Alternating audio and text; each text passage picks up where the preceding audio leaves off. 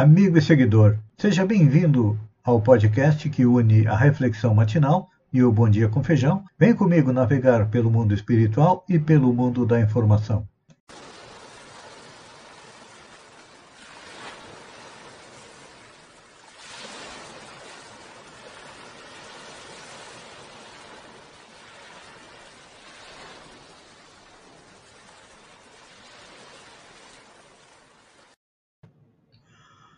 Olá, amigo e seguidor. Seja bem-vindo à nossa live diária da Reflexão Matinal, onde eu convido você para irmos juntos até o nosso coração para lá, como jardineiros espirituais, elevar templos às nossas virtudes e também cavar masmorras aos nossos vícios, porque ainda somos espíritos imperfeitos buscando chegar à tão sonhada felicidade. E essa felicidade só chega quando nós compreendermos e colocarmos em prática a lei do amor. Como nos diz João, no capítulo 7, versículo 14, diz ele que corria já em meio à festa e Jesus subia ao templo e ensinava. Isso aconteceu na tradicional festa dos tabernáculos, que se realizava em Jerusalém, evidenciando que não tinha tempo a perder, enquanto que os homens distraídos se regalavam, Jesus subiu ao templo e começou a ensinar. Esta passagem de João nos fala a respeito da humanidade, que desde aquela época até hoje como quem procura afogar a própria mágoa numa taça de vinho, a ilusão que, assim agindo, foge à realidade, em meio à grande algazarra que promove, vive alheia às palavras de Jesus, que são as leis que regem tanto o universo inteiro como aqui o planeta Terra. É que a grande maioria de nós, de prazer em prazer, nos embriagamos na carne. E o espírito não se concede qualquer pausa para refletir a respeito das necessidades essenciais. Todavia, incansavelmente subindo ao templo da sua consciência, no intuito de nos chamar à lucidez, a voz, meiga e suave, do divino amigo não se cala. Por quê? É lá na nossa consciência que estão gravadas as leis divinas. E então, por que, que a gente bebe? Bebe para tentar acalmar a nossa consciência que está nos cobrando uma ação correta, um pensamento correto, porque só assim conseguiremos chegar à tão sonhada felicidade a grande maioria do planeta pensa desta maneira. O importante é o agora. E a diversão hoje, amanhã, é aproveitar o momento, porque não sabemos o que o futuro nos reserva, nem sabemos até quando vamos viver. Todos nós acreditamos que vamos viver eternamente no planeta. E não percebemos que ao nosso lado diariamente, amigos, conhecidos, são chamados a fazer a viagem atravessando aquele rio que os gregos chamavam de rio Estige, que separava o mundo dos vivos e dos mundos dos mortos. Muitas vezes nós não temos nem uma moeda, como era um costume na Grécia Antiga, colocaram a moeda na boca do morto para que ele pagasse ao barqueiro para atravessar o rio, chegando no lado de lá.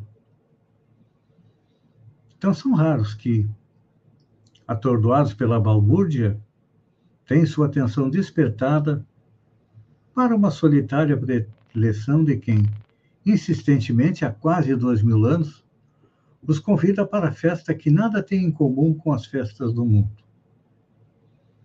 As festas do mundo são para o corpo. A festa do espírito, que Jesus nos convida, é diferente. É importante a gente voltar aos olhos passados, ao passado, à época de Jesus, e no recinto das sinagogas ou na via pública, não perdia oportunidade alguma para ensinar a verdade. Ainda hoje,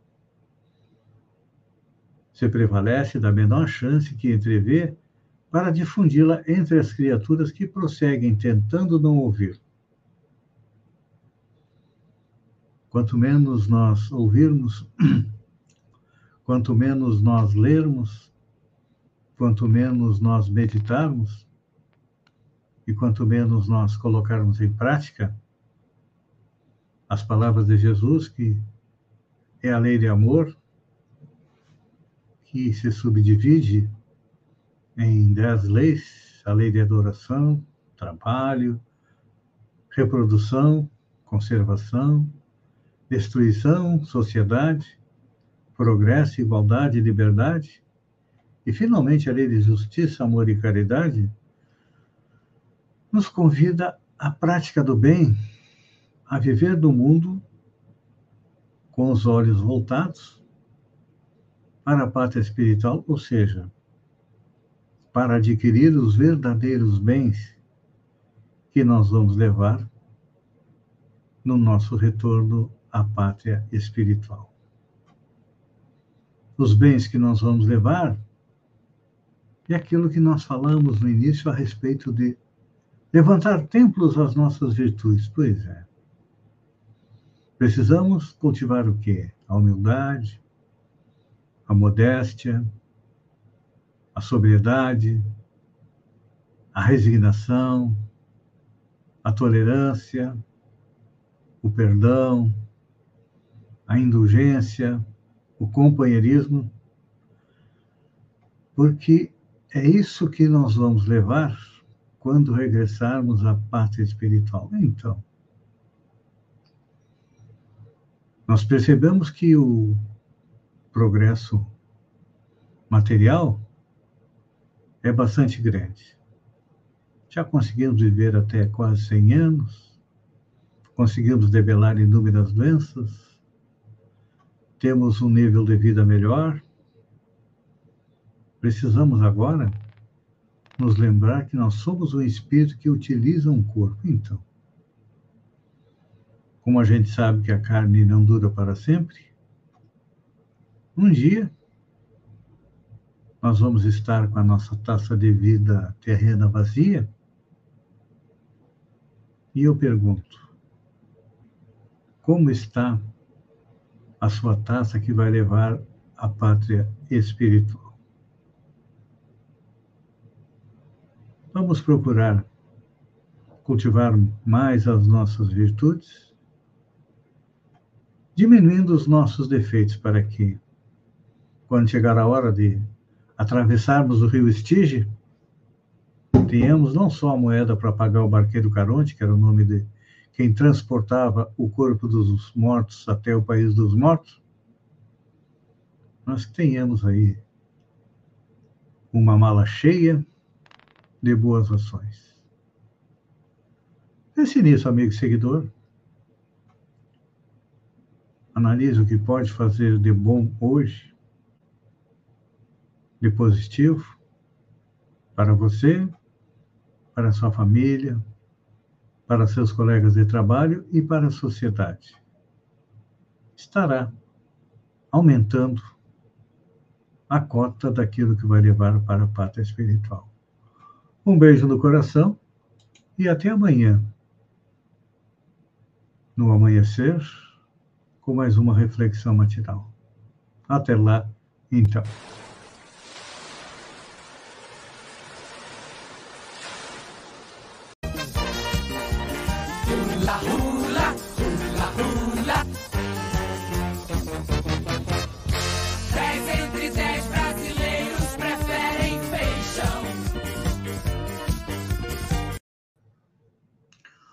Olá, amigo e seguidor. Seja bem-vindo a mais um Bom Dia com Feijão, onde eu convido você, vem comigo, vem navegar pelo mundo da informação, com as notícias da região, Santa Catarina, do Brasil e também do mundo. Começamos com Praia Grande.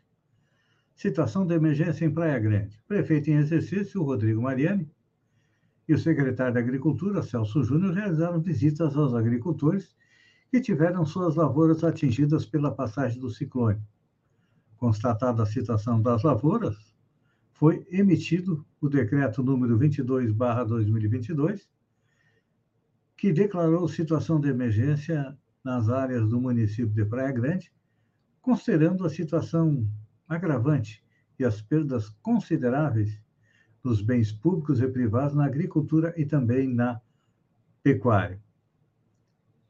Câmara de Vereadores de Sombrio. O presidente Jean Albino vereador da União Brasil, convida para encontro que acontece no dia 26 de maio no Sombrio Tênis Clube, às 19 horas e 44 minutos, que é o número do União Brasil, com o pré-candidato a governador pela União Brasil e pelo PSD, Jean Loureiro. Quem faz o convite também é meu querido amigo Tex Silvério, que é o coordenador regional do, da União Brasil. Lauter Soares, o policial sombriense, foi confirmado pelo PT regional como pré-candidato a deputado estadual pelo Partido dos Trabalhadores. Lauter é uma jovem liderança que deve crescer na política da região. Em se mantendo a atual conjuntura, de acordo com as pesquisas eleitorais, com Lula sendo eleito presidente da República, Lauter será o canal de ligação com o governo federal. Maio Amarelo. Desde o início do mês, a sede administrativa do SAMAI de Araranguá está iluminada de maneira especial. A ação prevista faz alusão ao Maio Amarelo, campanha internacional que visa reduzir o número de acidentes de trânsito no Brasil e no mundo. Iniciada em 2014, a campanha Maio Amarelo tem a sua nona edição, dessa vez com o tema Juntos salvamos vidas. O objetivo é despertar o interesse e conscientizar para o respeito e a responsabilidade do trânsito. Falando em surto de dengue, além de apenas em quatro meses já ter superado o número de casos registrados durante todo o ano passado, o surto de dengue no Brasil mostra a chegada do mosquito Aedes aegypti a novos locais. E é a pior década no Distrito Federal, também em Goiás, Piauí, Rio Grande do Sul, Santa Catarina e Tocantins. Os governos estaduais mais afetados e o governo federal apontam a pandemia como causa que dificultou o combate e a disseminação da doença. Aumento de casos de síndrome respiratória aguda em crianças e a chegada do frio faz com que Santa Catarina oriente novamente para o uso de máscaras. O aumento de casos de internação de crianças e bebês por síndrome aguda respiratória em Santa Catarina e a chegada do frio fez a Superintendência de Vigilância de Saúde e Diretoria Estadual da Vigilância Epidemiológica, DIV, emitirem uma nota reforçando o uso de máscara de proteção contra a Covid. Segundo o documento, divulgado na sexta-feira, a alta demanda na saúde já provoca 100% de ocupação de leitos em algumas regiões, e entre elas está o sul catarinense. Segundo o DIV, as máscaras nunca deixaram de ser recomendadas, mas, desde março, não são mais obrigatórias no Estado. Agora, a orientação é reforçada. Além do uso do equipamento de proteção, os órgãos orientam os municípios que aumentem a testagem da população com sintomas gripais, além de isolamento e rastreio de contatos no caso da Covid. Conforme o último boletim epidemiológico da influenza, atualizado até o dia 10 de maio, foram confirmados 157 casos de síndrome aguda grave por influenza em Santa Catarina, sendo que 28 evoluíram para óbito. Em relação a crianças de 0 a 9 anos, foram registrados 36 casos e duas mortes. Então, está na hora das crianças voltarem a usar máscara, principalmente na, nas escolas. Acredito que deve ser uma orientação do governo do estado nesse sentido. O tribunal derruba a decisão que autorizava posto de combustível de Santa Catarina a funcionar sem frentista. Desculpem. O, traba, o Tribunal Regional Federal da Quarta Região, TRF4, em Porto Alegre, derrubou a decisão em primeiro grau que autorizava uma empresa de Jaraguá do Sul, no norte do estado, a realizar serviço de abastecimento por autosserviço sem necessidade de frentista. O despacho foi divulgado no sábado, dia 21, após pedido feito pela Advocacia Geral da União. Na solicitação, a União alegou o risco de dano irreparável à saúde pública, à segurança e à ordem administrativa. Segundo a legislação, a Lei 9.956 proíbe o funcionamento de bombas operadas pelo próprio consumidor nos postos de abastecimento de combustível. O não uso de frentista, segundo a legislação, pode implicar em multa ao posto de combustível infrator e à distribuidora a qual a unidade estiver vinculada. A sentença de primeiro grau foi divulgada pela Justiça Federal no dia 2 de maio. Olha só, que notícia boa. Ativista indígena e cientista que descobriu a Omicron estão entre os mais influentes do mundo. A ativista indígena Sônia Guajujara e o cientista brasileiro Túlio de Oliveira estão entre as 100 pessoas mais influentes do mundo em 2022. Oliveira foi indicado ao lado do virologista no Zimbábue, Sikulili Moyo, diretor do laboratório referência HIV de Botswana, Harvard, também responsável pela identificação da variante Ômicron. O ranking elaborado pela revista Time foi divulgado nesta segunda-feira, dia 23. Os pesquisadores são responsáveis pelo sequenciamento da variante Omicron do coronavírus na África do Sul. Já Sônia Guajajara é uma ativista indígena que representa o Brasil entre os 100 mais influentes do mundo, foi selecionada é, na categoria Pioneiros. Ela foi a primeira mulher indígena a concorrer a uma chapa presidencial no Brasil e atua como coordenadora executiva da articulação dos povos indígenas na linha de frente na luta em defesa das terras indígenas brasileiras e pela preservação da floresta amazônica. Sônia participou da COP26, criando um fundo de 1,7 bilhão de dólares para os povos indígenas e comunidades locais. Então, tá aí, olha. Está na hora de alguém defender os nossos índios mesmos secretário de Itapevi, entra de penetra em casamento de Lula e é exonerado. Um penetra foi retirado do casamento do ex-presidente Luiz Inácio Lula da Silva com a socióloga, Rosângela Silva Ajanja, que aconteceu na última quarta-feira, dia 18. O homem era secretário adjunto da Fazenda e Patrimônio da Prefeitura de Itapevi. Antônio de Paula Freitas Moreira Júnior, segundo informações da CNN. Por conta do episódio, o secretário foi demitido do cargo na quinta-feira, dia 19. Em nota enviada, o prefeito Itapevi, Igor Soares, do Podemos, confirmou a exoneração pelo ocorrido. Então, tá aí. Penetra acaba sofrendo as consequências. Amigo e seguidor, eu agradeço a você por ter estado comigo durante esses minutos. Fiquem com Deus e até amanhã às 6h50 com mais um Bom Dia com Feijão. Um beijo no coração e até lá, então.